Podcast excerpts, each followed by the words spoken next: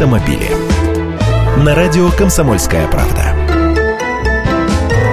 Здравствуйте. Hyundai начал производство рестайлинговой модели Solaris – в сеть просочилась информация, что российское предприятие приступило к сборке обновленной версии самой продаваемой иномарки в стране. Основное изменение по части начинки – шестиступенчатый автомат, который будут ставить в пару к старшему мотору объемом 1,6 литра мощностью в 123 лошадиные силы или шестиступенчатая механика к нему же.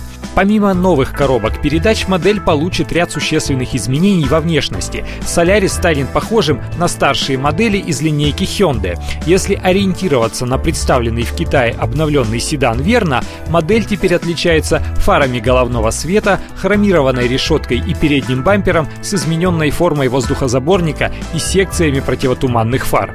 Информации о ценах на обновленную модель пока нет.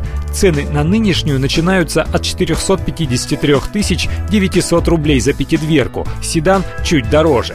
Потребность в изменениях в модель назрела. Например, в Китае, откуда Solaris пришел на наш рынок, обновления были в 2011 и в начале 2014 годов.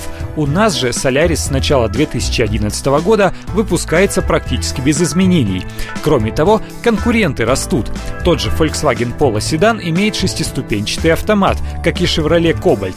Конкуренты растут качественно. Обновился Логан, я вам об этом уже рассказывал. И количественно уже вышла Шкода Rapid, машина с очень хорошими перспективами, по цене от 479 тысяч рублей. Автомобили.